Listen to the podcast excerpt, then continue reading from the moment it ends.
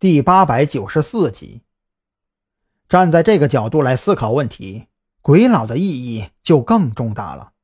首先，山南市一案的所有被捕人员中，只有在对鬼佬的抓捕行动中出现了疑似孟婆汤的线索，而且当时自己也曾做出过推断：这个鬼佬会不会知晓，甚至拥有一定数量的孟婆汤药剂呢？如果是这样，那么鬼佬的越狱。和针对自己的报复行动失败有没有什么关联呢？其次，鬼佬是一个黑客高手，在他轻视了许志伟的情况下，尚需要许志伟和省厅的网络安全小组配合才能抗衡。那么他此番越狱重获自由，万一再次得到高性能的电脑和移动工作站，他对网络安全的破坏力绝对是核弹级别的。想到这里。张扬刚刚转好的心情瞬间跌落谷底，他现在恨不得长出翅膀飞到山南市，直接参与到对鬼佬的追击行动中去。可张扬同样清楚，就算自己现在跑回了山南市，赵军那边也不会同意自己参加工作。或许在赵军看来，自己的脑组织是真的受到了损伤，记忆混乱，甚至出现了轻微的精神类疾病。喂，张扬，你还在听吗？孔森见张扬良久没有回话，急忙开口追问：“你脑袋活，说说你对这事儿的看法，我看看调整一下追击的方向。”我没到实地看过，仅凭你告诉我的这些，我也没有办法给你什么好的建议。不过，你可以从各个电脑城的上下线供货销货商入手调查，主要排查。鬼佬越狱之前一周甚至半个月之内，接到高端定制电脑以及定制级别移动工作站的商户，要求他们提供定制者的身份。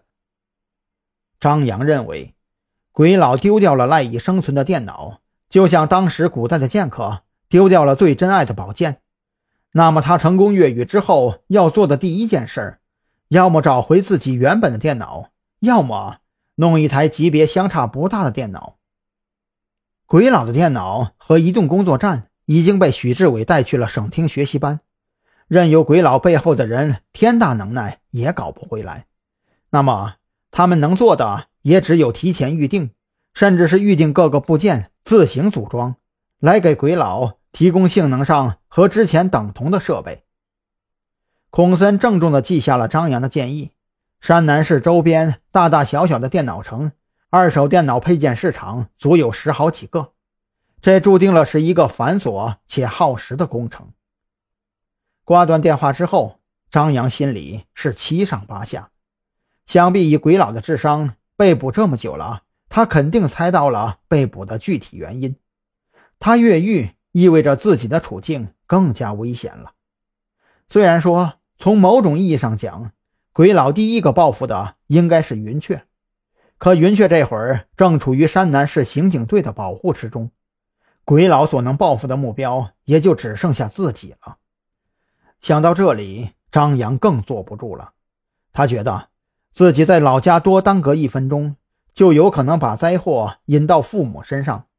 随即，他做出了一个大胆的决定，连夜返回山南市，瞒着赵军和孔森一起参与到对鬼佬的追查工作中。